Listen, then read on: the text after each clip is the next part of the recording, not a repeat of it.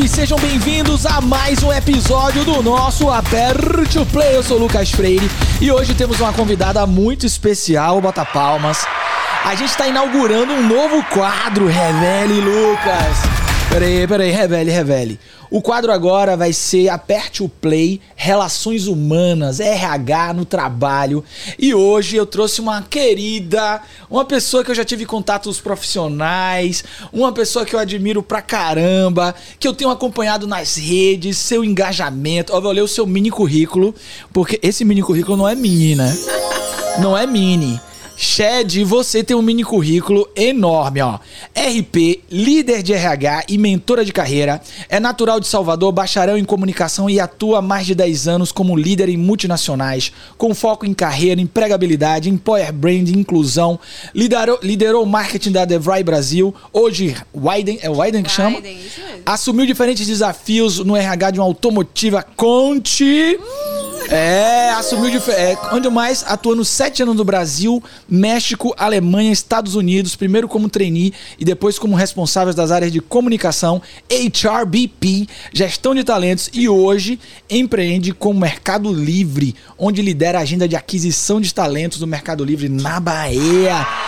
Shed, seja bem-vinda. Olha, eu tô muito feliz que a gente tá tomando um cafezinho Verdade. e inaugurando esse podcast sobre relações humanas RH. Tema quente, né? E aí, como é que você tá? Me Tô conte. bem feliz de estar aqui. Faltou mãe de Tom. Ah, mãe de Tom, Você boa. agora pai de Léo, é mãe de Boa, Tom. boa. Chegue só o seu mic um pouquinho mais pra você. Fale aí um pouquinho. Venha, melhorou? Melhorou pra caramba. Boa. Mãe de Tom, quantos anos Tom está? Cinco. Cinco anos. Lindos anos. Lindos anos. Segura. E vem cá, a pessoa fica sem dormir mesmo? É, Fica, meu filho. é mesmo? Anos. Porque eu tô de nove meses e eu tô com essa questão aí do sono batendo na minha porta. Todo mundo fala, durma, aproveite pra dormir, aproveite. Mas muda, viu? Assim, meu sono não voltou mais a ser o que era antes, mas tudo bem. Sim. Superei, tô de boa agora, acordo. Já acordo. Inclusive, quando eu viajo hoje, eu já meio que acordo no automático, mesmo estando sozinha. Então, isso muda, mas é, dores e delícias. Eu acho que eu tô agora numa fase o seguinte: ansiedade é meu nome, baita ansiedade é meu sobrenome. Então minha vida vai mudar, eu não sei pra onde, eu não sei em qual direção. Eu sei que já tá mudando com a chegada de Léo. Léo já revolucionou um monte de coisa. E eu tô super acompanhando tudo, É tudo da gravidez, tudo. Mas, vou- mas assim, eu fico muito impressionada com essa geração também, de pais agora, sabe? Uhum. É, mais presentes, Sim. ativos, companheiros, né? Sim. Então, eu resgatei muito essa figura é, de pai através do meu marido também. É um pai incrível, muito, Que massa. muito presente para Tom e muito ligado nos detalhes, Aham. na, no, né, no amiúde ali do, enfim, da formação, do crescimento. Pô, eu vou pegar já esse gancho aí. A gente vai hoje trocar uma ideia sobre é, inclusão, sobre liderança feminina. E eu acho que, já para começar o papo, é, eu queria saber como é que você primeiro ingressou na área de RH, de relações humanas, e depois como é que você vê, porque essa sua fala sobre essa, o pai de hoje e tal, é também um reflexo de uma sociedade que muda Sim. e faz com que as organizações mudem, né? Conte primeiro um pouquinho dessa trilha sua aí, como é que você foi de comunicação para relações humanas? Boa.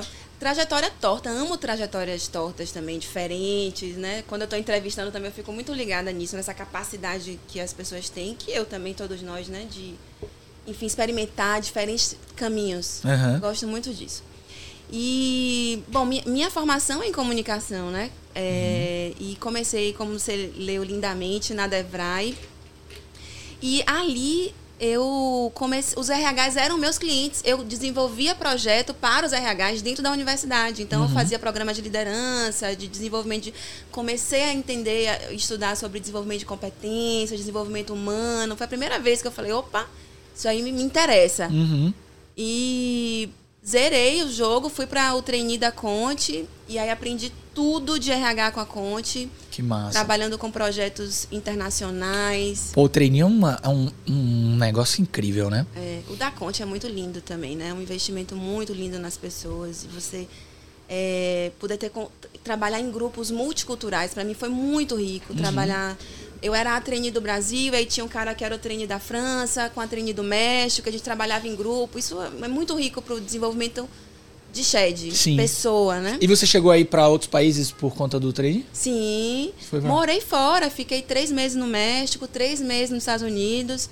É, É, experiência a gente se única, né? encontrava é, periodicamente também no headquarters na Alemanha. Uhum. E o mais gostoso também fazendo projetos e aprendendo é, RH no mundo, assim. Como que é o RH, sei lá, no México? Como Sim. que é fa- fazer RH no México? Cara, isso é incrível. Eu tive uma experiência, Shed, que foi. Ela não foi. Eu não diria assim. é, sei lá, me engrandeceu muito, mas foi muito diferente. Porque eu trabalhava numa multinacional que tinha sede na Indonésia. E eu fui pra Indonésia. Uau. E lá tinha uma coisa muito particular. Na hora de fazer, por exemplo, a avaliação de desempenho, é, as pessoas eram divididas, separadas por etnia. Porque grupos étnicos de tribos diferentes eram inimigos. Aí o bicho pegava. Eu nunca tinha imaginado que ia ser assim, ó, fulano é da etnia, não sei lá, e Beltrano, ó, não pode botar eles na mesma turma, porque tem uma questão histórica. E eu acho que você ter uma visão é, global de relações humanas com o trabalho amplifica tudo, né? Total. Não, é, tem um treinamento para isso de sensibilidade intercultural também, para você entender quais que são as diferenças básicas ali, né, de uma cultura brasileira para uma cultura alemã, Aham. né, e uma cultura americana. Você está inserido trabalhando nessa cultura também. É muito diferente de você passear, né? É, Você você está incluído ali, inserido trabalhando e com os códigos de trabalho daquele país também é interessantíssimo.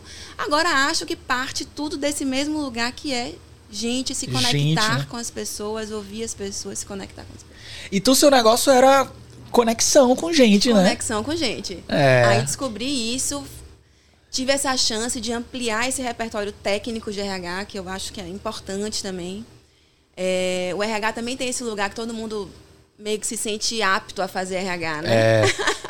É. E você, eu acho por um lado interessante quando eu vejo pessoas do negócio migrando para o RH, Sim. mas fico pensando assim, caramba, tem uma questão técnica ali que a gente precisa dar conta também. Tem um investimento técnico que muita gente não faz, né? Exato. Eu acho também isso. Muita gente não faz. Porque hein? é esse lugar de se dar bem, de cuidar das pessoas. Eu falo, "Ah, mas peraí, tem muita coisa técnica aí que precisa ser cuidada, né? É, com certeza. Até porque a gente tá falando de uma área que hoje, ela, eu diria até que tá no core business de todos os negócios. Porque havia um debate antigamente, né? O lugar do RH, que saiu de uma coisa mais burocrática, alçou em muitas organizações um lugar estratégico. E agora eu acho que ele tá no core business, não é nem um lugar estratégico, é no coração, né? Transforma, é. Transforma a organização, eu acho. É. Acho que é por aí. Não só porque modela o comportamento, mas porque é quem vai dar o punch mesmo, Sim. quem vai dar o drive, né? Quem vai influenciar. Uhum. É, eu, eu vejo assim também. E aí você tava, você é, migrou para a área de RH e muitos desafios novos, né, deve ter sido. Sim. Ah, e, e nem toda organização a comunicação tá dentro do RH, né? Nesse caso tava. Exato, tava, tava. Na Ah. Conte tava. O, o que é interessante também. Mas em, em algumas estruturas não, não tá. Sim. É, mas ali tava, dentro daquele, dentro do, da estrutura de RH da Conte tava. Sim. E foi muito legal ter liderado a área de comunicação interna da Conte depois de ter passado pelas áreas mais básicas também de RH, por recrutamento, por treinamento, Sim. é, desenvolvimento, né? Então, ter liderado também a área de comunicação ali, já com esse olhar também para gente, para engajamento, para outros assuntos, eu acho que foi muito gostoso para mim. Eu acho que é, comunicação tinha que estar dentro, inclusive porque faz parte da experiência do funcionário na jornada da, na empresa, né? Que é um boom agora esse tema de cultura e experiência. Tá todo É. mundo falando sobre cultura e experiência. A Employee Experience, eu sou super suspeito, que eu também adoro esse assunto aí, esse tema. E eu acho que essa diversidade toda que você viveu foi um estopim para você é, também encher os olhos para a questão da diversidade, da, dessa coisa de inclusão no ambiente corporativo. Total. Na Conte eu comecei a ouvir falar disso. Sim. Né? Então já tinha ali naquela organização. Lembre do seu Lego, viu? Que É, aqui a gente tá sim, aqui, sim, a gente tá aqui para construir também. coisas. Vamos fazer pontes, RH, pontes. E foi a primeira vez, já tinha uma estratégia muito clara ali de diversidade e inclusão, Hum. né? Que eu achava incrível também. Até porque a Conte é uma empresa que está em muitos lugares, em muitos países, e que toca, assim como você trouxe esse tema, né? é, muitas realidades diferentes. E, e sim, ali, ali começou a me morder aquele bichinho, assim, de, de diversidade e inclusão de uma maneira mais estruturada. Comecei a estudar isso mais. Sim. Que eu acho que é um tema outro interessante também. Quanto a gente precisa ser mais técnico para esse assunto, para a gestão inclusiva, para o que é um design universal, começar a falar isso de uma maneira e tratar isso dentro das organizações de uma maneira mais estruturada. E sabe? o que é um design universal? você pensar é, é, você pensar num processo de uma forma que ele possa contemplar a todos. Que legal. E aí você está falando de uma pessoa surda, de uma pessoa. Nossa, é, é tão difícil isso. Exato. Ou de uma, uma, um cadeirante, ou uma pessoa cega. Como que você faz um processo seletivo para incluir uma pessoa cega, por uhum. exemplo? Né? E, por exemplo, a gente tem agora, a gente estava falando há pouco aqui sobre o quanto as coisas estão tech, a pandemia deixou tudo mais tech, mais remoto, mas como que é isso para todos? Sim. Para contemplar a todos. Então, você pensar em soluções, a tecnologia também está muito a favor disso, Sim. mas o mindset de processo, né, você pensar na experiência, como você falou também, uhum. do usuário, do candidato, do funcionário, né? Eu vi um caso de um. Eu acho que eu li até esse caso de uma, uma empresa que abriu um processo seletivo para pessoas trans. Sim.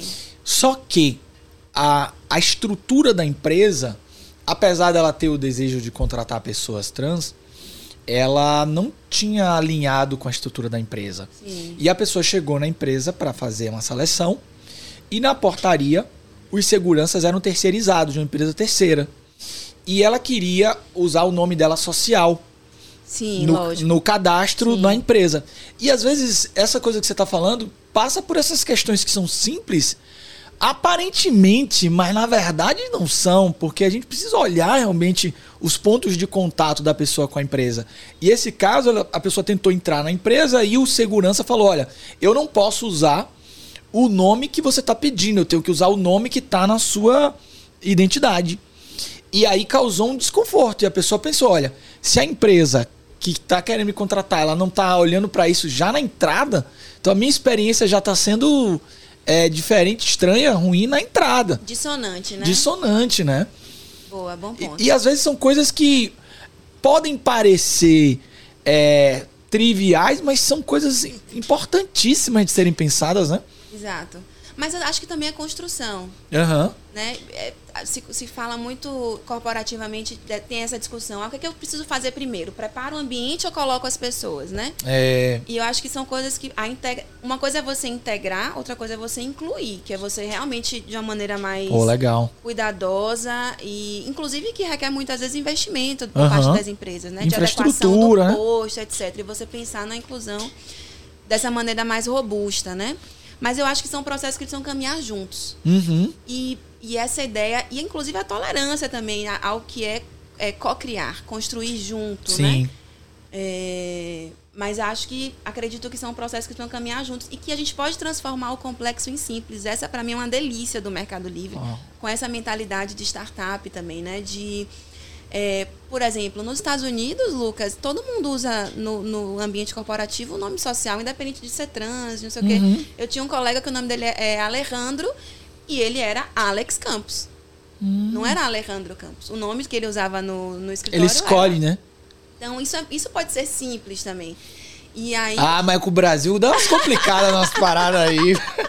A gente aqui tem uma boa expertise em complicar, complicar os processos, né? né? É. É, mas se botar esse nome, tiver alguma coisa não sei aonde, deve É. ter alguma história aí por trás disso. É, mas, por exemplo, no Meli eu acho muito legal compartilhar isso também. Isso já acontece, das Sim. pessoas poderem usar. é, a gente tem colegas que estão fazendo transição e tudo mais e poderem adotar os nomes sociais, etc. Então Sim. isso é importante também. Eu acho. Tem uma coisa que eu fico pensando sobre a- as relações com o trabalho, que é a seguinte: eu imagino sempre essa metáfora na minha cabeça. Imagina uma gangorra e dos lados da gangorra, de um lado a gente tem a maximização de resultados. Do outro lado, a gente tem o humanismo. O humanismo com aquela dimensão de colocar as decisões, é, pensar sempre no impacto nas pessoas antes de tomar decisão. Eu acho que essa balança de gangorra, ela estava muito virada para cá e, e hoje ela tá assim, ó, ela tá se readequando com uma nova compreensão de que se você não olhar para esse lado de cá, o lado de lá não existe, né? Você não vai ter resultados sem o humanismo. É. E, e eu acho que a sociedade está cobrando isso das organizações. E essa é uma revolução na minha leitura. Porque, é óbvio, o design de uma instituição é para dar resultado. Ela é, ela é construída para dar resultado. Mas é qual é o custo desse resultado, né? É. Mas eu não, não- eu não vejo diversidade e inclusão desse, de um lugar romântico e apenas humanista. Porque, Sim. claro, é óbvio que toca isso, é óbvio que toca o que é responsabilidade social. Mas eu vejo o quanto gera um impacto no resultado, no negócio, o quanto são empresas mais produtivas, mais saudáveis financeiramente, o quanto são equipes que é, são mais produtivas e que também atingem melhores resultados. Legal. De verdade. É, até porque diversidade é que traz resultado, né? Não é olhar o mesmo ângulo do problema, né? Exato. É a gente tem um caldeirão de pessoas que têm vivências, histórias diferentes para poder olhar para os resultados. Eu acho que isso é interessantíssimo. E quais são as práticas que você enxerga que dão vazão a isso? Que tipo de prática, assim? De- nos subsistemas todos, desde, sei lá, na seleção até desenvolvimento. Como é, É, que eu esse tema normalmente que- é abordado, assim? É, eu acho que indo para a base, né, as pessoas precisam estar preparadas para para esse tema de diversidade. Os líderes precisam estar bem preparados também. Então, tem um aspecto técnico aí, né, de se capacitar, de estudar, compreender o que que é um viés é, inconsciente, compreender o que que é um lugar de, de fala, compreender o que que é racismo estrutural, Uhum. Compreender o que é, que é pa- patriarcado, compreender tudo isso, Sim. né? Então, é, levar esse banho de loja, digamos assim. e a partir daí também, acho que criar ambientes de escuta. Né? Porque você falou bem, assim, esse- é, tem coisas que pra gente parecem muito simples, mas que pra um grupo ou uma comunidade, outras pessoas não são. Tocam Aham. muito profundamente, talvez, provavelmente para uma pessoa trans não poder ou ter que usar um nome, né, com o qual não se identifica. Sim. Não é o meu lugar de fala, não é uma coisa que eu sequer pensei. Então acho que o que mais ativa a diversidade, assim, e cria esse ambiente aberto para que ela aconteça é o diálogo, é a escuta. A gente precisa ter perguntar para as pessoas, construir com as pessoas, né? Uma vez eu ouvi uma história que até hoje ela mexe comigo, porque tem coisas que a gente conversa sobre esses temas que a gente dificilmente vai alcançar sem uma pessoa que viveu contar. Exato. A história, olha que coisa sutil. Teve um aniversariante do mês. E o aniversariante do mês, eles fizeram um bolinho no escritório. Terminou o bolinho no escritório. Tinha um, era um grupo de líderes que estava reunido. Os líderes saíram. E aí vinha passando uma líder mulher. E um líder homem olhou para ela e falou assim: Olha, você não vai dar uma, não vai limpar? E aí ela contou isso pra mim num contexto a gente conversando sobre esse assunto. Ela falou assim: olha, ele não percebeu que por alguma razão ele me colocou no lugar de quem seria responsável por fazer a limpeza do, do da mesa onde teve o, o bolinho depois que teve que não era o papel dele também. E ele não percebeu que isso muitas vezes é o lugar que me colocam como mulher. E eu sou líder, eu sou o par dele. Eu sou líder também. E Então- ela, ai, me conta o que ela fez. Ah, eu não lembro. Ela falou, acho que ela falou. Ela falou alguma coisa. Você não tava lá também? Boa. Uma coisa assim, sabe? Você não tava lá também? Mas isso é tão é, enraizado, né? E, e é tão sutil que aí depois o, o- o- provavelmente ele vai dizer assim, não, não foi, não tive intenção, não teve intencionalidade e tal. Mas tem uma história por trás disso, né? Claro. Tem uma Claro. história, né? E você e Thalita agora vão perceber muito como pais de Leo. É? Muito, claro. Claro. Isso na maternidade muito forte também. Você perguntou de, de práticas, por exemplo, e a outra empresa que eu admiro muito é o, o Boticário. E eles agora implementaram uma licença é, paternidade de quatro meses. Ai, Isso é você colocar as pessoas no mesmo lugar. É. A gente tá aqui com o Lego, né? E eu, eu, a gente faz um encontro da metodologia que eu trabalho, que é o Lego Serious Play, na Dinamarca, uma vez por ano. E aí, a primeira vez que eu fui na Dinamarca, eu tomei um susto porque eu, eu nunca tinha visto tantos homens com bebês andando Sim. pela rua. E assim, era muito homem com bebê. Porque lá a licença deles é compartilhada. Você pode optar, né? É, Quem ele- vai sair. Ele compartilha, ele e a esposa, então. E lá todos os banheiros têm trocador masculino. Todos os. Eu lembro que eu tava num banheiro, num congresso, e tinha um cara, se não me engano, era do Paquistão e tal, filmando o banheiro. Eu falei, putz, o que, que você tá filmando, cara? E ele falou assim: não, é porque no meu país não tem trocador em banheiro. Eu tô filmando pra mostrar pra minha mulher. Quer ver outra prática também? Essa coisa do banheiro pra mim é muito forte, que pra mim foi um susto quando eu cheguei no Mercado Livre, porque eu fiz a minha seleção toda online, então eu não fui lá conhecer. Sim.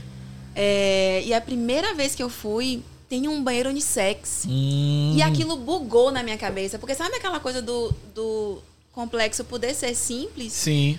E aí no primeiro dia foi desconfortável porque eu já, já encontrei o site manager e aí já encontrei o cara do TI lá. Saindo do o quê. banheiro. Porra, e aí tudo bom?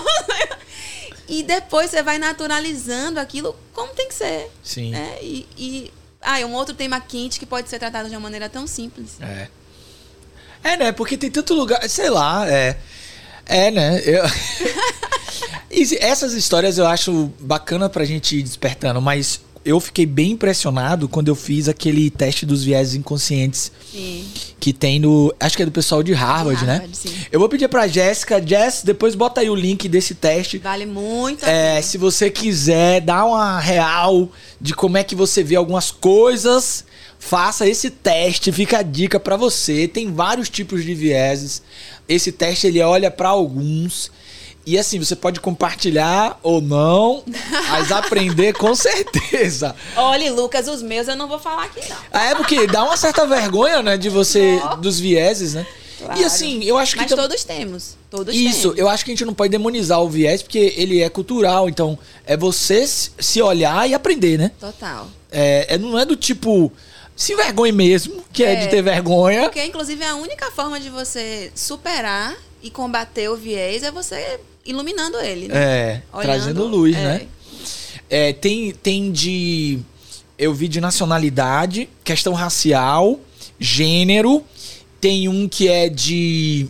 de é, obesidade também. Ah, Tem um de obesidade, né? Acho que foram esses. Eu fiz todos. Eu fiz todos. Resultados não serão revelados. Aqui nesse podcast, a gente se desenvolve, mas tem coisas que é pra eu conversar com o meu terapeuta e não é com vocês. Não é o espaço. peraí também, né? É, não é o Aí, espaço. peraí também. Ô, Chad, e é, eu imagino que você, pra trabalhar com essas frentes, você deva ter buscado algumas formações. E eu sei que esse é um campo difícil, né? Muito. Não tem muito conteúdo disponível. Assim, eu tenho. Como é que você pode dar dica assim do pessoal achar é, conteúdo sobre esses assuntos? É, assim, esse da Harvard foi uma boa dica que você deu. Aham. E é, Dejamila, que pra mim eu acho que é um basicão, Ah, que a galera é. precisa comer ali com farinha, aquele conteúdo. Pequeno manual antirracista. Muito bom pra começar. E outras, outras coisas que eu gosto muito de ler, de pesquisar, de trocar muito. Eu tenho uma mentora maravilhosa, que é a Isabela Cruz. Ela é a, a gerente de diversidade e inclusão do Mercado Livre. Ela tem um trabalho muito Ó, sério com diversidade e inclusão. E tem, inclusive, um livro publicado que fala muito sobre isso, da importância da gente ser mais técnico com esse, Sim. com esse assunto. É, um defeito de cor também, uma para mim foi um Ah, cara, esse eu não conheço. Muito, é um livro que para mim fala se conecta muito com Salvador, com a nossa história aqui. Sim. E Olha, esse eu quero ler então. um defeito de cor, Um defeito de cor, que massa. É, você, você citou aí algumas, algumas trilhas. Eu me lembrei aqui que é, a gente lá atrás, é, essas conversas sobre diversidade, inclusão, antes mesmo de começarem, começaram com a questão das pessoas com é, deficiência, né? Sim. E eu lembro que existia. Eu trabalhei no RH há muitos anos atrás e era uma questão muito matemática. Era Claro. triste até, porque era do tipo assim: olha, ah, existe uma lei que a gente tem que botar X% e a gente precisa fazer a conta do que é mais vantajoso. Existia. Isso não era uma coisa declarada, obviamente, mas era uma coisa velada. Eu acho que essa é uma das coisas que o mundo evoluiu e amadureceu muito, né? De olhar mais de frente para essas questões, né? E acho que essa é uma coisa que a gente precisa avançar mais. Eu acho. Mas também parte muito de cada um, não é só da instituição, né? É de cada um também, né? Se olhar, investir em se desenvolver, né? Porque a gente está tomando decisão o tempo inteiro, né? Então, uhum. a, nós somos a empresa. Ah, porque parece que a gente está falando de uma coisa distante de nós, né? Sim. E esses tomadores de decisão, eles precisam estar preparados para esse olhar também. É. Então, eu tenho. E acho assim, pasme, por mais que a gente tenha feito muitos avanços, a lei de cotas acabou de fazer 30 anos. Sim. Mas só 5% das empresas atendem. Então, é. mesmo assim, ainda é muito distante. E como que se atende também, né? Uhum. Onde é que estão as pessoas com deficiência nas organizações? Então, e o MEL, ele tem um trabalho muito sério com diversidade e inclusão. Tenho muito orgulho de falar isso. Uhum. Mas, assim como a inclusão de pessoas pretas, né? É, ver as pessoas é, em todos os lugares da organização, não só na base. Uhum. Né, ver as pessoas, né, ver, ver mais mulheres pretas executivas, mais pessoas pretas executivas, mais pessoas com deficiência também nesses lugares, ocupando, sendo, estando, né? Uhum. Pertencendo aos lugares também. Então, é, eu acho.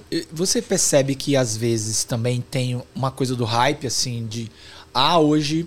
E você, como vem da área de comunicação, é uma, sempre uma preocupação que eu tenho, porque eu gosto muito de ler um filósofo chamado Gili Lipovetsky.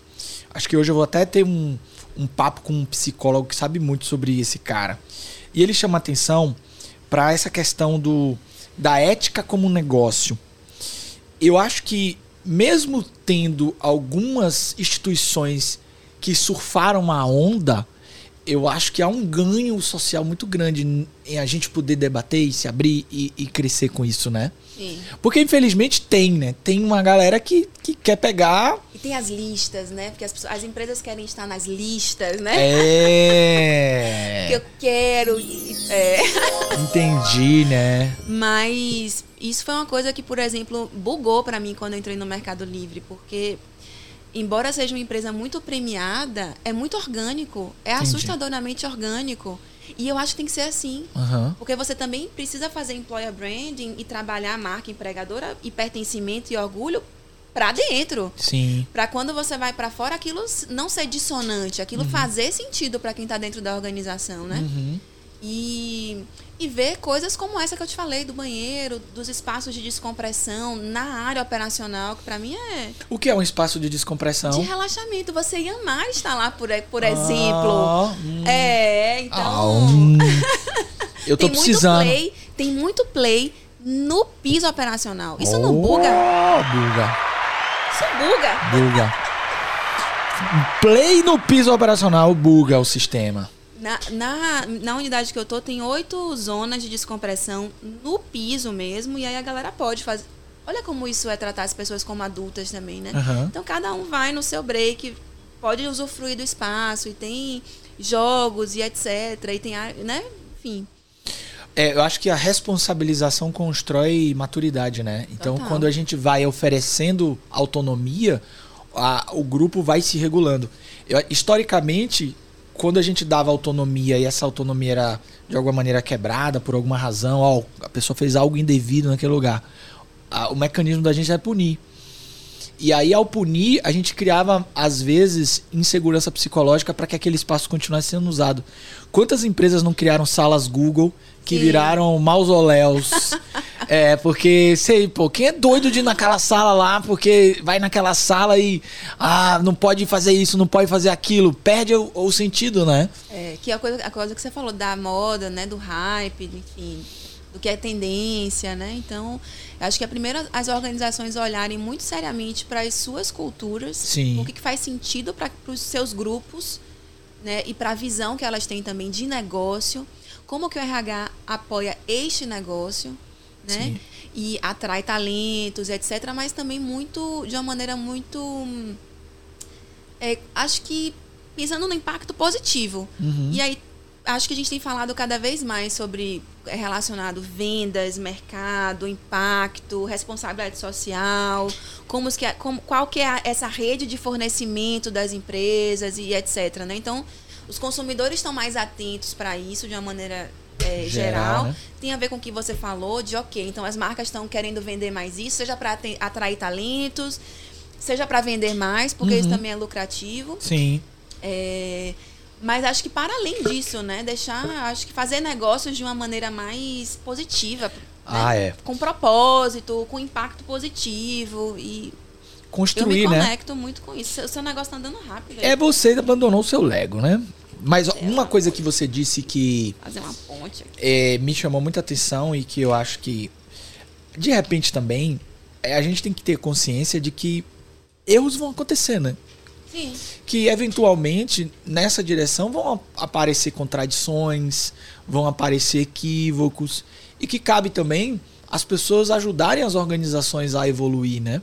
É. Você vê isso, assim, é, os agentes internos também como pessoas que ajudam a organização a, a, a- a lidar melhor com essas questões. Sim, sim. E isso que você falou de tolerância ao erro, inclusive, é uma coisa que a gente olha muito no processo seletivo do Mercado Livre. E tem muito a ver com essa cultura ágil, né? Hum. Então, a gente sai de, um, de um- uma cultura onde as coisas precisavam estar perfeitas, Uhum. né? Pra, ok, vamos melhorar o carro com o carro andando, não vamos deixar de fazer, vamos. E isso tem que ter, tem, é, é compreender que o erro faz parte do processo também, das pessoas Sim. estarem junto, co-criando, Uhum. compreendendo que elas são parte da empresa, né? E que elas são agentes transformadores das suas organizações também, das organizações que elas estão inseridas. Sim. Então, é um elemento básico aí. Eu acho que uma coisa disso que você está falando que casa bem é a gente entender o trabalho como um lugar de aprendizado, né? O erro é um- uma falha de processo de aprendizado. Isso tem um pouco de eh, dificuldade no universo industrial, porque a indústria está muito baseada em confiabilidade. Total. E, E que a- é importante. que é o fundamental. importante. E a confiabilidade ela pressupõe você eh, produzir com o máximo de qualidade Sem erros. sem erros. Exato. Sem erros. Então essa história do erro tem a ver com a história dos processos. Né? É, dos processos como um todo, grandes processos industriais. E, e- e faz sentido, né? Se- uma coisa que eu sou muito. Eu sou meio nerd para uma questão, porque que é a seguinte: eu fico olhando números de recall da indústria. Como eu trabalho, atendo muitas indústrias, eu fico olhando, né? É, recall. Recall é quando uma indústria lança um produto no mercado e por alguma E razão deu ruim. deu ruim e esse produto volta para a indústria para ser é, para e a indústria sinaliza o mercado olha temos um problema na produção Isso.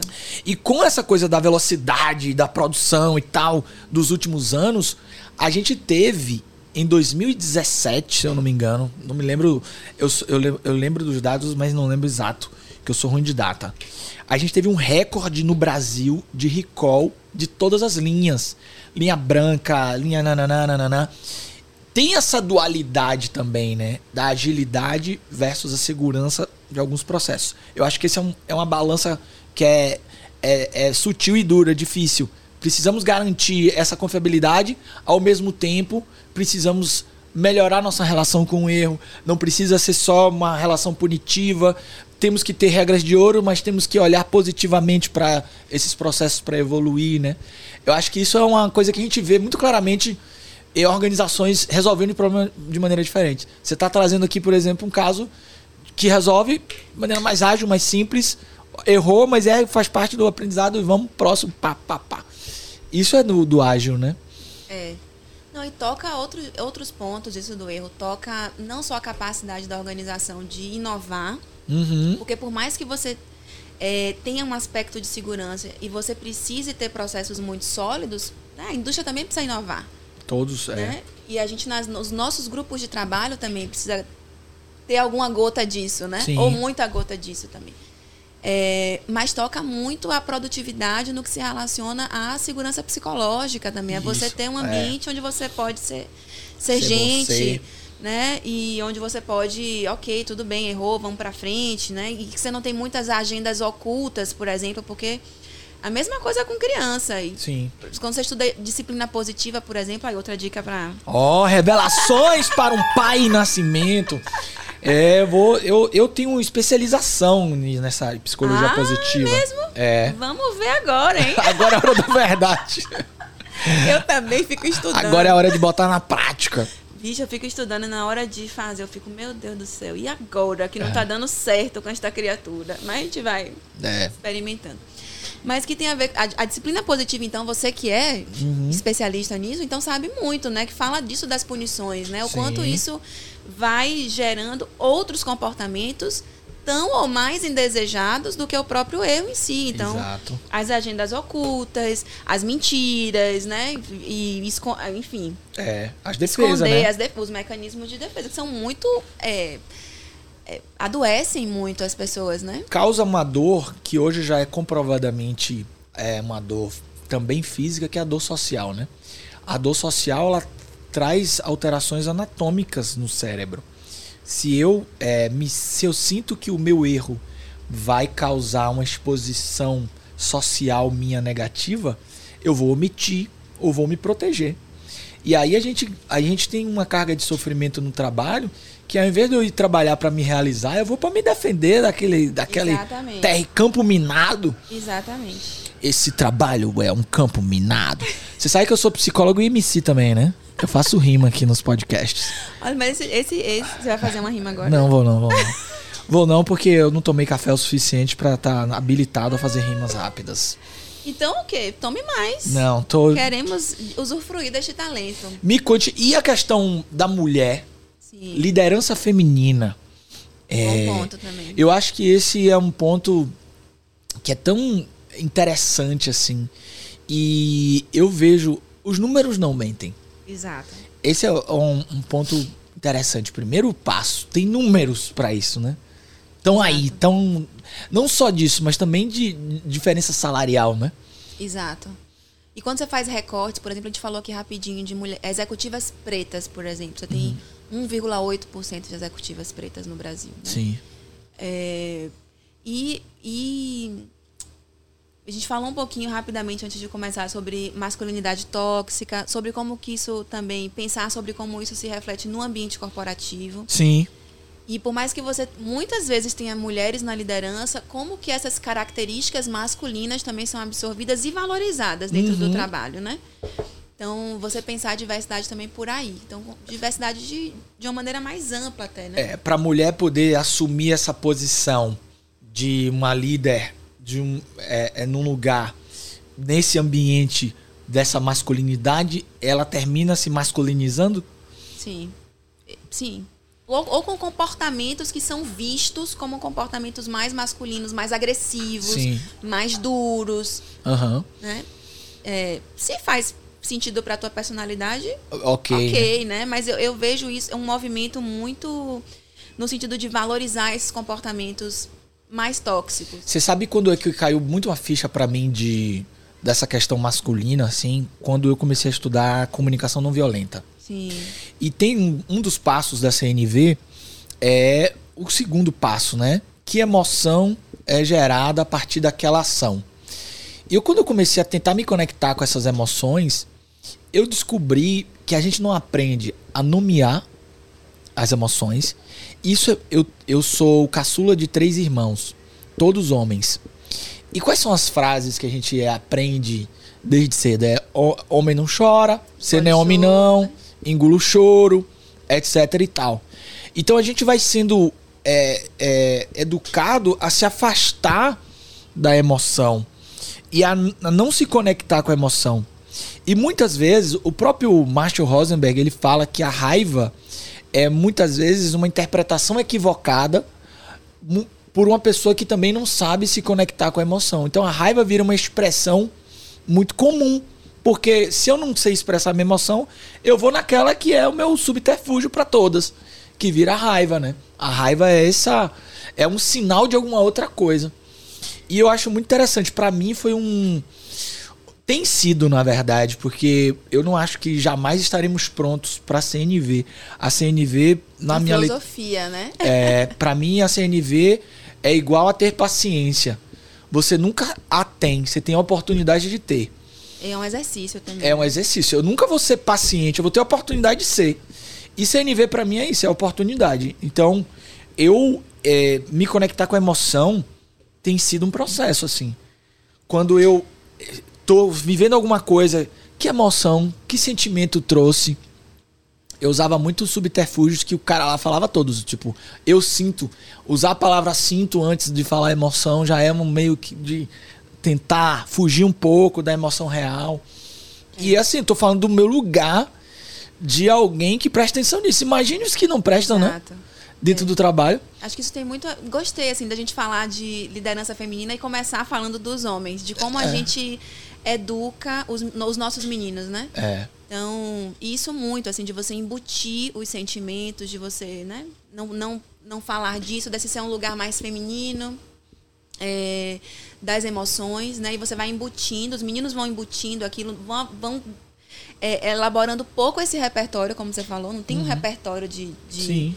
né, de falar de sentimentos. E ver isso no mundo corporativo é muito interessante dentro de uma ótica investigativa, né? Porque, por exemplo, quantas vezes eu não recebi solicitação de curso de comunicação para líderes? Ah, não, porque eu tô com um líder que não sei o quê. Mas, mas aí você precisa fazer um trabalho. né? A forma com que a gente se comunica é oriunda da nossa experiência de vida, de como Aham. a gente foi educado para isso, né? Isso aí. E aí, muitas vezes, por exemplo, eu recomendei um curso que eu fiz, que eu sei que você fez também. Ah! Aqui, ó, um abraço do fundo do coração pra Walter Rosadila. Vamos dar beijo pra ele, vamos dar beijo. Walter. Rosadila, você, ó. Ó, aqui pra Mago, você, ó. mago. Aqui, ó. Merece um corte, um presente. É um cara que dá um show, né? É, eu já recomendei muito o curso de, de Walter, que é um curso muito rico.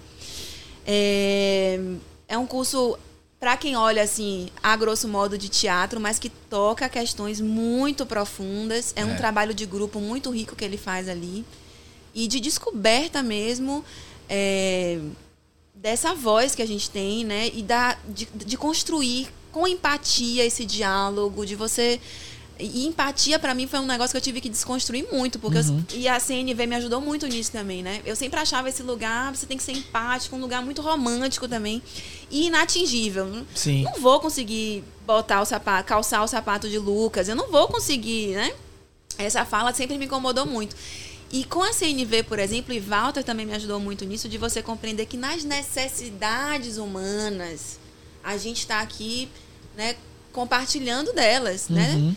E aí foi quando clicou pra mim. Eu falei, ah, então tá bom, vou compreender, consigo ser empática com o Lucas a partir do momento que eu compreendo que é um ser humano e que tem necessidades humanas ali que precisam ser atendidas da mesma forma que eu também preciso atender as minhas, né? Uhum. E esse, e esse curso de, de Walter, por exemplo, já recomendei para muitos executivos. massa. Muitos executivos. E assim, ó, pra quem tava voando aí e não pegou, que essa, essa é uma conversa muito interna nossa aqui. Walter Rosadila, ele é um diretor de teatro e ele tem um curso aqui em Salvador, é, chamado Vá, na, na Contramão. Contramão. E é um curso de teatro, só que é um curso de teatro para iniciantes também, né? E ele Exato. faz alguns trabalhos corporativos, mas o Walter Rosadila, ele faz um trabalho muito de imersão, de mergulho pessoal, né? Abrindo portas mesmo para você se conectar com você mesmo. Eu acho, eu tenho uma sensação assim, ó. Eu conheci o, o trabalho dele fora do, do mundo corporativo. E quando eu vi que tinha uma galera fazendo no mundo corporativo, eu fiquei assim, caraca, eu queria ser uma mosquinha Pra poder. pra poder ver como é que isso ia ser nesse ambiente. Porque ele vai mesmo no negócio e e é. E, e eu acho que nem todo mundo sustenta, né? É, para quem se permite, né? É. É um trabalho que você tem que estar disponível para fazer. Todo trabalho de desenvolvimento, você tem que estar. Trabalho terapêutico, qualquer que seja, você tem que estar disponível para fazer. É. Né? Com vontade de, de, de ver acontecer e dar certo. Mas já vi resultados muito incríveis ali com ele. É, né? Já.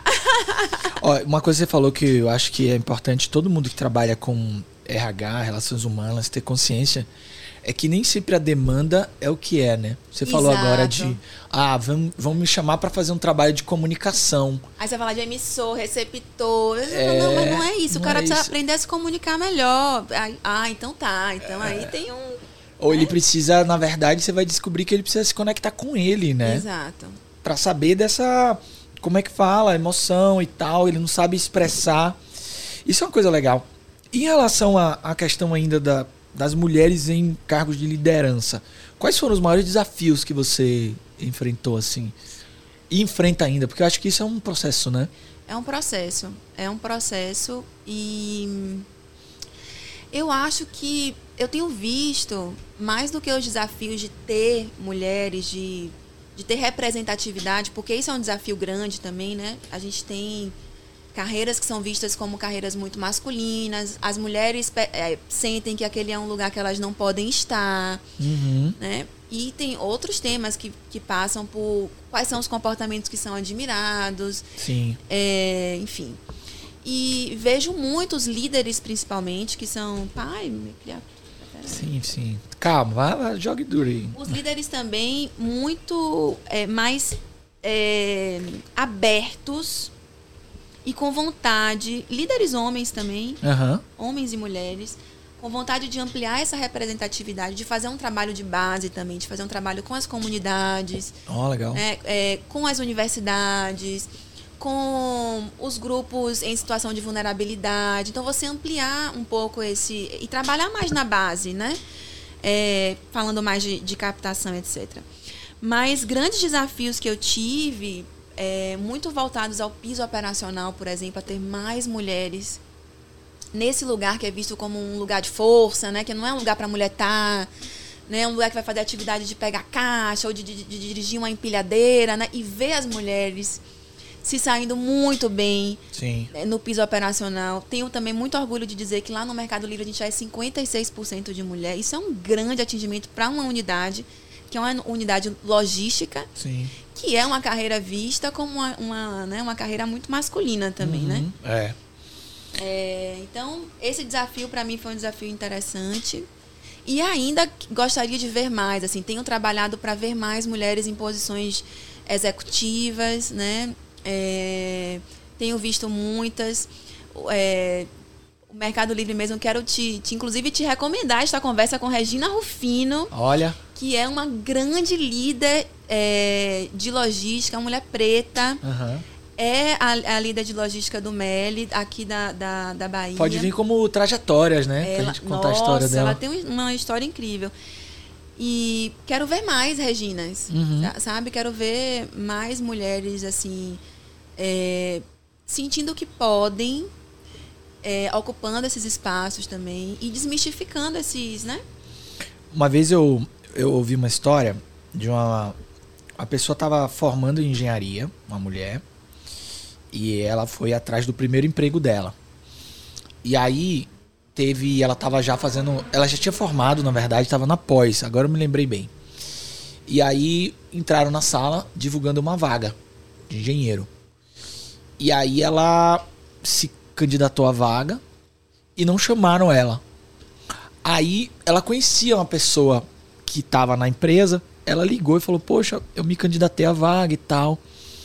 Aí o rapaz falou para ela assim: Olha, você não entendeu. A vaga é para engenheiro. Aí ela falava assim: Não, mas eu sou engenheiro. Aí ele falou: Não, você não entendeu, é para engenheiro. É, e aí, quando o que eu achei impactante também, é que ela contou isso com uma dor, sabe? Ela tava tão emocionada de, de poder também compartilhar que ela sofreu ao ouvir isso, né? Que ela é, se formou, estudou e que ela queria estar na, naquela condição de ter sido entrevistada, pelo menos. Então é, é duro isso, né? Em seleção tem práticas que podem mitigar e ajudar isso a, a não acontecer dessa Boa. forma. Letramento, por exemplo, é uma coisa importante. Esse trabalho com os líderes é importante também. O que é o letramento? Boa. Explica aí. É a gente trabalhar a comunicação de forma inclusiva. Hum, né? Então, tradicionalmente, o nosso português ele é feito de uma maneira masculina, né? Então, os homens para se referir à humanidade, né? E, e por aí vai. Então, uhum. é, trabalhar, por exemplo, essa comunicação de uma maneira inclusiva é uma coisa que ajuda Sim. A atrair esses talentos. Mas mais do que isso, né? Trabalhar a mentalidade, né? É, trabalhar, por exemplo, a adequação dos postos, né? Então, pensando no piso operacional mais uma vez, é, tem coisas que são humanamente é, não saudáveis para uma pessoa fazer, independente Uhum. de ser um homem ou uma mulher. Então, a empresa também pensar na, na- em ergonomia, em adequação dos Ah, postos. legal. Isso ajuda todos, né? Não é só. Uhum. Exatamente, exatamente, exatamente. E Eu acho que é isso, assim, de, de... Eu tenho visto práticas de seleção, por exemplo, que evitam, por exemplo, é, olhar o nome, olhar isso. o endereço e tal. Você acha que isso ajuda? Nesse... Acho que ajuda. A, a tirar pelo menos alguns vieses, né? Exato, ajuda. Mas eu acho que aí essa liderança precisa estar bem preparada, porque em algum momento desse ter, processo né? seletivo, você, esse candidato ou candidata se revela, né? Uhum. Então, é, esse toma, esses tomadores de decisão precisam estar conscientes dos seus próprios vieses, né? Uhum. Isso tem a ver. É, é, eu fico muito contente, por exemplo, quando o próprio líder olha para a diversidade do time dele. Ele fala assim: Poxa, preciso é, ter pessoas de backgrounds diferentes, né, que vão somar aqui é, para esse grupo. Sim. Então, às vezes, próprio, os próprios líderes me demandam isso. Poxa, queria ter, é, queria fazer essa vaga, uma vaga afirmativa, por exemplo, uma vaga uhum. para mulher. Eu acho isso também interessante e tem a ver com esse trabalho de bastidor primeiro, né? Eu acho que é, talvez a gente esteja falando um pouco sobre esse aspecto do líder eu acho que isso tem que estar tá agora no, no, no, DNA desse líder, desse, é. desse líder, desse, dessa sociedade que a gente está vivendo agora. Ele tem que trabalhar esse olhar nele, sabe? Porque eu acho que para além só do exercício dele de liderança, para as questões organizacionais e tudo mais, existe um papel dessa pessoa na comunidade que ele precisa prestar atenção. Um líder tem que estar tá conectado a isso. Não pode mais ele estar tá desconectado totalmente da, do, do entorno, do que ele vive, da onde ele vem, quando ele sai de casa e chega no trabalho. Não é possível mais isso. É. E, o, o, o, e liderança é isso, é se é. conectar com pessoas. Né? É. As pessoas. Os líderes que acham que nessa liderança técnica é uma liderança que já passou. Uhum. Né? Os líderes, a gente. É, os, os líderes mais desejados são esses líderes capazes de transformar, capazes de inspirar. Uhum. Olha como isso é poderoso. Sim. Né? Você conseguir despertar o que há de melhor no seu grupo de trabalho. Uhum. Então isso é conexão. É. Isso é... Produz sentido, né? Exatamente. E, e o que, que você acha do papel do RH nesse caldeirão todo aí? O RH, quem é esse? Quem é? A gente tem um novo líder que está sendo lapidado, construído. A gente tem um novo RH. Inclusive, eu, eu tô usando a expressão RH, mas a história, é, na verdade, ela não é muito positiva nesse lado, porque as pessoas não são recursos, né? A gente está é. usando a expressão é porque ela é a mais comum, mas ela já é ressignificada. E eu acho importante ressignificar a linguagem. Sim. Relações humanas, não RH, né? É, aí tem área que, que empresa que chama de gente, de people, pessoas, né? É.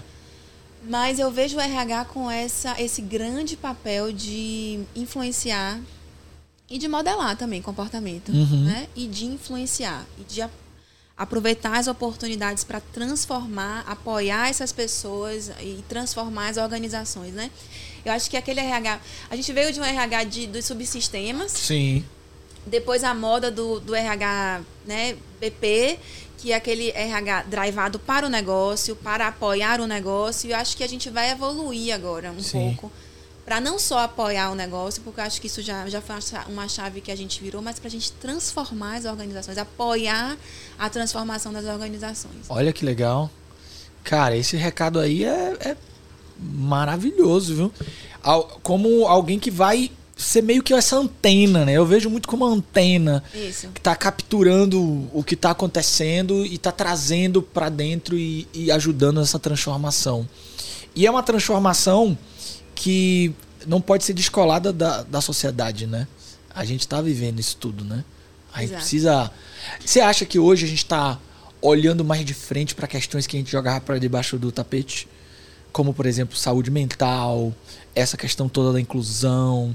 Eram coisas que existiam, sempre existiram, mas a gente não olhava de frente. É, porque o resultado era absoluto, né? Como você falou antes. Era, o mais importante era isso do, do resultado. E a pandemia, assim, a gente já vinha numa tendência uhum. muito forte de humanização Sim. das organizações. É, já vinha, né? Já, tamo, já, já, já estávamos falando de flexibilidade, Sim. de aprendizagem, né? E outras formas de se relacionar com o trabalho E a pandemia veio para não deixar dúvida. Aham. Né? A gente não tem mais dúvida de que as pessoas estão se relacionando de uma forma diferente do- com o trabalho, esperam coisas diferentes da relação com o trabalho. Né? É. Então, agora a gente não tem al- nenhuma alternativa a não ser olhar para as Exatamente. nossas humanidades. Né? Eu vou até agora aproveitar momento merchan. Eu vou aproveitar para fazer o, o meu merchan e vou te dar de Boa. presente. Ah, obrigada. o meu Playfulness, porque eu faço um pouquinho aqui no Playfulness dessa. Talvez eu levante essa bola que você falou agora aí, de do mundo do trabalho que a gente precisa avançar e, e olhar para trás como um- algo que não cabe mais. O trabalho não precisa ser um lugar de sofrimento para além do esforço necessário para a realização que é o que não coloca a gente em flow. No- é, o playfulness é esse convite. O esforço é inerente a qualquer atividade humana. A gente vai, um alpinista escalando uma montanha, vai se estrupiar Vai trabalho, todo, é. vai se acabar todo. Mas esse ambiente muitas vezes carregou correntes que agora podem ficar para trás, porque a gente não quer mais acordar de manhã para ir para um lugar, sofrer para além do esforço necessário para a gente prosperar. E assim, a prosperidade vai vir com esforço. Mas essas outras histórias todas que a gente vê que não contribuem para nossa prosperidade não precisam mais estar lá. E esse é meu convite no Playfulness, a plenitude do play. Esse aqui vai ser seu, viu? Eba! Ah, vou botar minhas palmas aqui. Você já comentou aí que tem muito play lá no. Muito play, muito Ai, play. que legal. E acho que é esse movimento, como a gente falou aqui, é de duas frentes, né? Eu acho que as organizações mais atentas e cuidando desse ambiente e apoiando esse cuidado também com as relações e a gente se conhecendo mais, também mergulhando em nós mesmos, né? É, no que nos move, qual que é o nosso propósito, se conhecendo mais e trabalhando também essas competências que são importantes para a vida. É. Eu acho que a pandemia, para quem não já tinha acordado, foi um, um- um despertar de olha, o que, que eu tô fazendo? Tinha um professor meu que, é, Antônio Saja, ele falava assim no final, acho que era no final no começo das aulas. Todas as aulas ele começava assim: O que, que você está fazendo da sua única vida? e era uma frase que ele era muito provocador. E eu, às vezes, acordo domingo pensando nessa frase. Porque, assim, é claro que, a depender da nossa crença, podem ter outras. Mas, a priori, temos essa, né? E que tal tornar essa jornada mais leve e levar isso para os ambientes que a gente faz parte? Esse é o convite. Ah, Tem muitas ferramentas que podem ajudar. Eu posso, eu posso colocar o link aqui Pode. da ferramenta dos sabotadores. Ah, temos mais uma dica. Como é? Conta aí essa ferramenta. Então, é um testezinho online. Existem vários, né? É, testes de que ajudam, apoiam a gente nesse mergulho do autoconhecimento. Esse dos sabotadores eu gosto muito, é, porque ajuda a gente a pensar nesses comportamentos que a gente tem, é, que a gente mesmo reproduz, que a gente nem se dá conta, né? E que está alerta, está consciente, está atento para esses mecanismos que a gente tem, o quanto isso nos ajuda também a olhar para o dia a dia de uma maneira mais leve, olhar para as relações de uma maneira mais justa, menos distorcida também. Sim. Então, é como por exemplo, é, alguns sabotadores que a gente tem lá é o hiperrealizador, Sim. a vítima, né? Então tem uma galera ali boa pra gente conhecer e se dar Oh, conta. legal, legal. Não conhecia, não, os sabotadores. Conhecia só os vilões. Bora pro nosso Lego? Sim. E aí, ó. Pouco, bicho. Eu, não, eu vou mostrar o que eu construí primeiro. Ó, aqui, ó, Web, Cara, se é liguem. o cara experiente. Cara, mas é por causa da conversa que inspira, né? A conversa Boa. inspira. Eu coloquei aqui no meu Lego, eu construí aqui, ó. Aqui é o ambiente, seja de trabalho, o ambiente social, cheio de trilhas, caminhos, possibilidades. E aqui dentro tá o ser humano. Só que ele tá um ser humano Observei, sem des- cabeça. desconstruído. é, ele tá desconstruído. ó. Eu fiz ele desconstruído aqui, ó. Porque eu acho que a gente tá se desconstruindo pra gente se reconstruir. Aí. Vivemos uma era de desconstruções. Eu tô me desconstruindo em vários momentos. Mudança, né? Muitas mudanças. Evolução, evolução. É, e, e desaprendendo, né? Tem muita coisa que eu tô tendo que desaprender.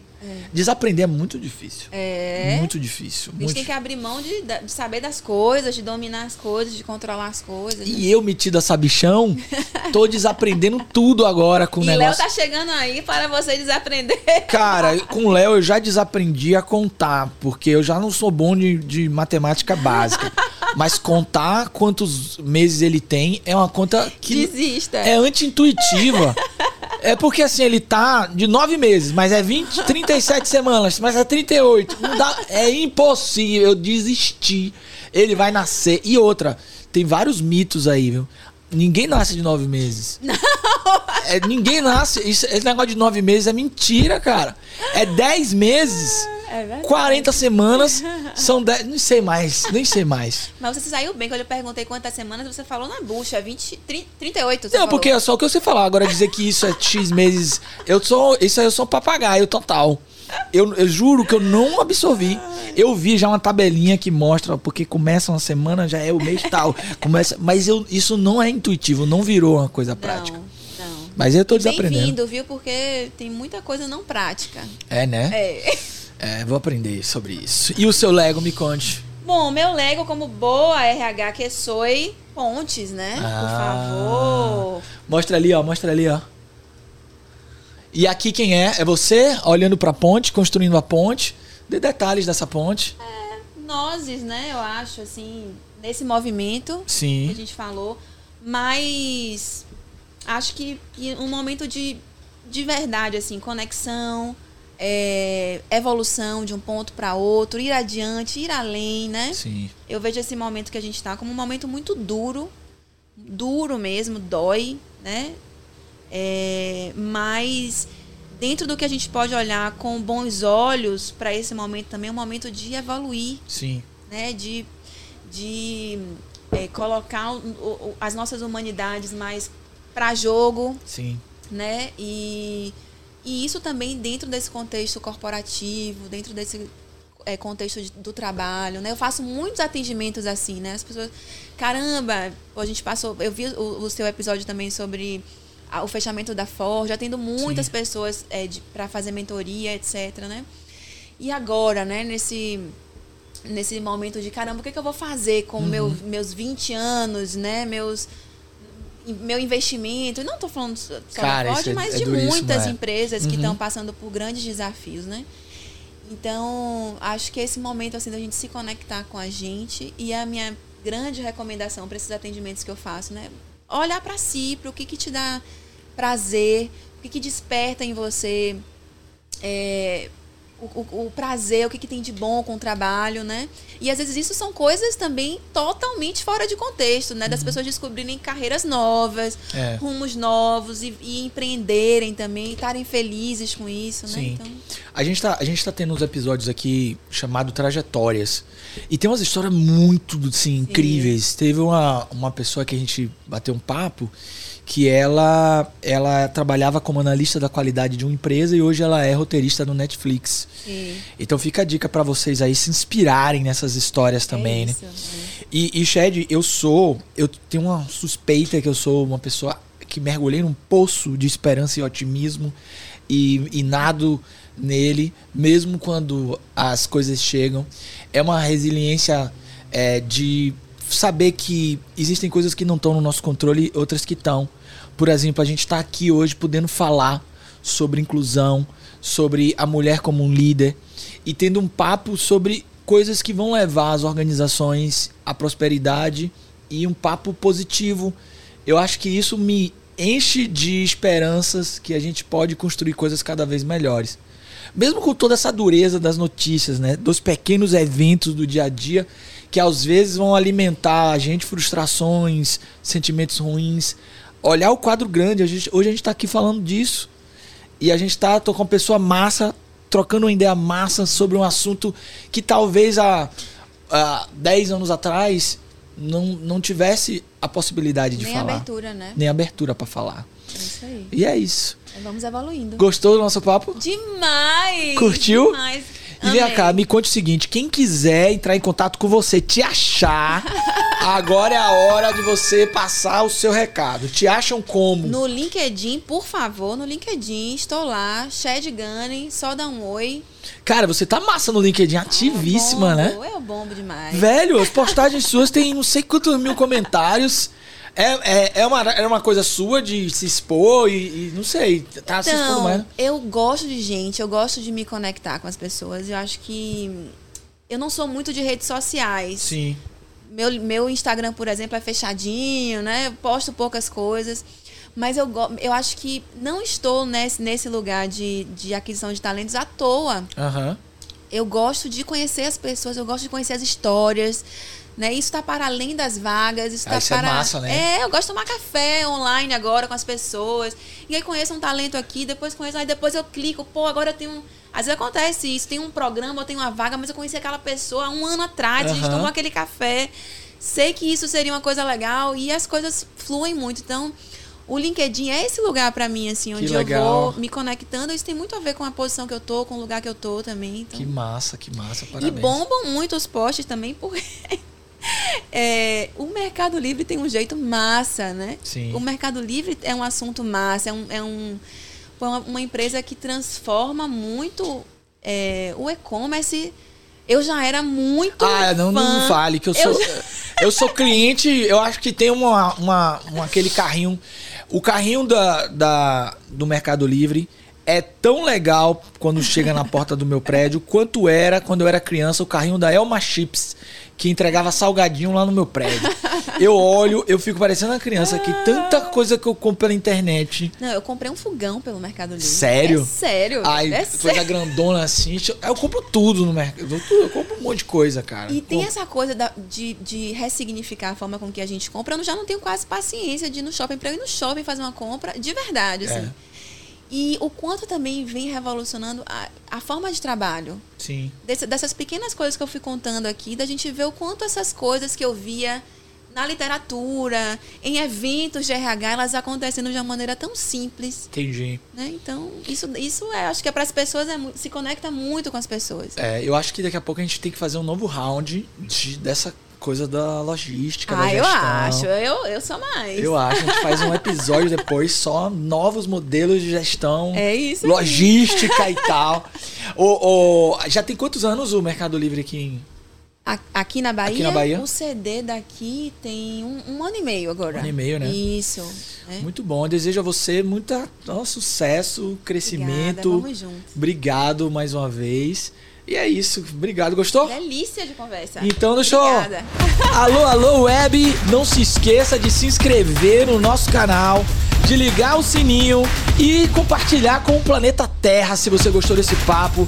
Shed maravilhosa, entre em contato com ela e a gente se vê no próximo Aperte o Play, agora com temas novos, com papos novos. Dei também sugestões que a gente vai olhar e receber com todo carinho. Um abraço e até a próxima. Fui!